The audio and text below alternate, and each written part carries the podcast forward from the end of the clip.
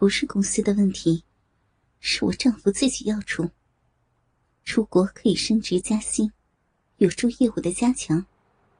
回国以后没有可能得到重用，所以他一脸吃惊的样子，张嘴想说什么，又忍住了。我心情也有点低落，说了一声：“你慢慢吃吧，我回去了。”就站起身，推着车走了。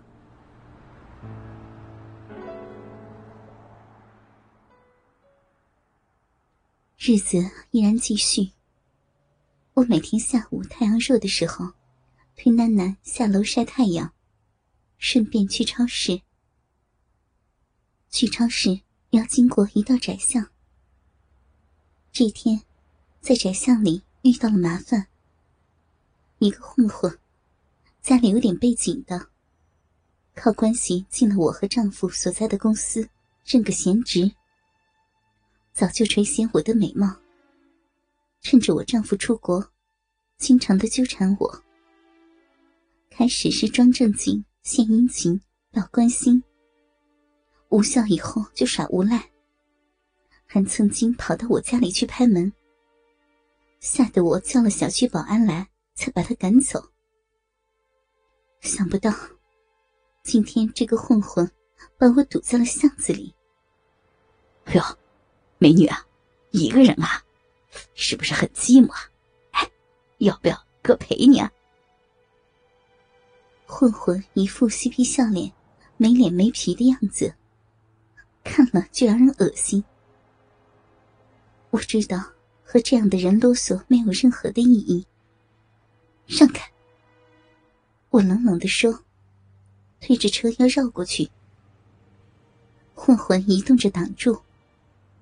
我转身往来路回去，那混混却一把抓住婴儿车不放。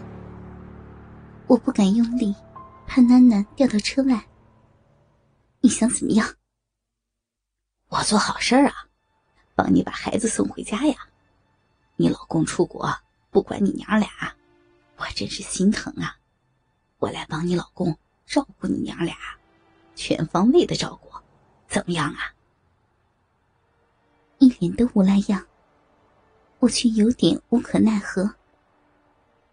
姐，怎么回事？一个声音从背后传了过来。我转头一看，是他。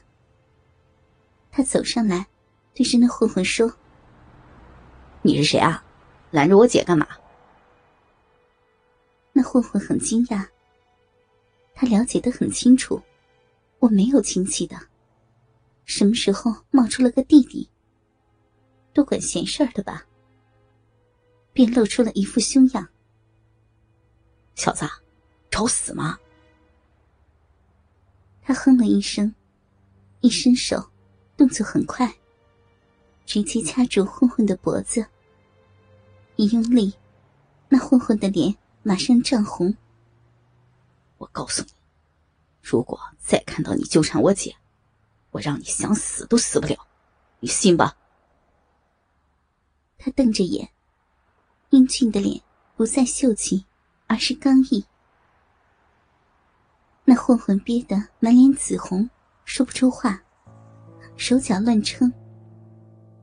他等到差不多了，一把将混混推出去。那混混倒在地上，拼命的喘着气。好不容易顺过来，站起身，赶紧跑了。谢谢，他真是来的太及时了，要不。我真不知道怎么办才好，不过又有些担心。哎呀，给你添麻烦了，万一那混蛋找你报复。没事儿像这种低级别的小混混，随便收拾。他又恢复了秀气，还带着自信的面容，让人看着很舒服。低级？难道你是高级的？不知怎么的，他在旁边，我整个心情都放松了，开起了玩笑。我是顶级的。他笑了，笑得很温暖。走吧，我送你回去。我没有拒绝，反而觉得有点舒心。也不去超市了，推着囡囡缓缓往家走去。一边走，我一边向他简单说了那混混的事儿。哼，真不是东西，居然欺负你一个女人，带个小婴儿。他很愤怒。以后要是那混蛋还来骚扰你，你就跟我说，我叫人修理那家伙。哎，你到底是学霸还是黑社会呀？你还能叫人修理别人？看他一副小大人的样，我乐了。我真是学霸，而且我和我们学校的混混关系还不错呢。你怎么和混混搞到一起啊？照说你这样的人和那些人不是两个层面的吗？你不怕他们就算好的了。其实啊，这主要有几个方面。第一呢，我父母都是职务不低的官员，那些混混一般不敢动我，因为我父母一句话，他们就会知道什么是专政的力量。所以啊，只要我不惹他们，他们基本不会动我。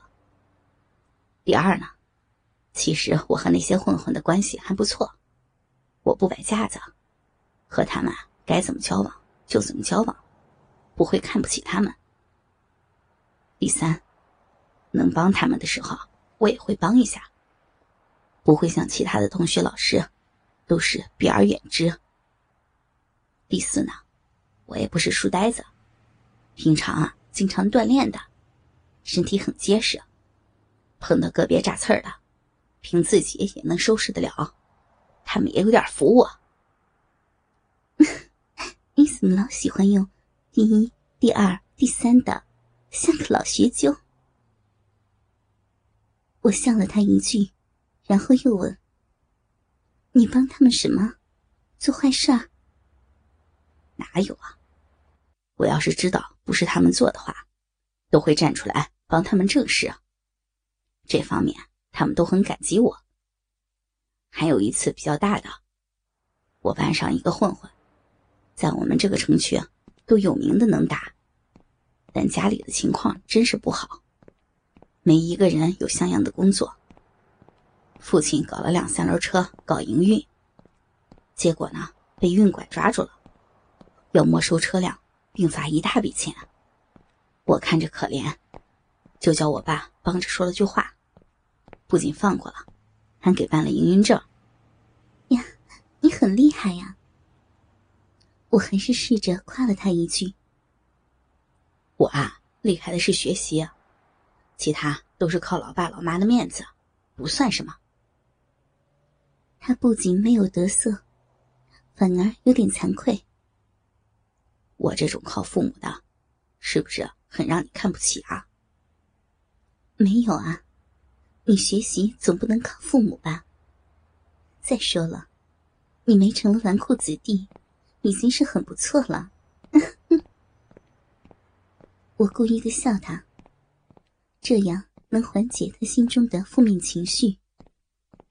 他父母身居高位，多高我是不懂，但至少让他在学校里有点孤立的感觉。或许。这也是他情愿回家自己复习的原因吧。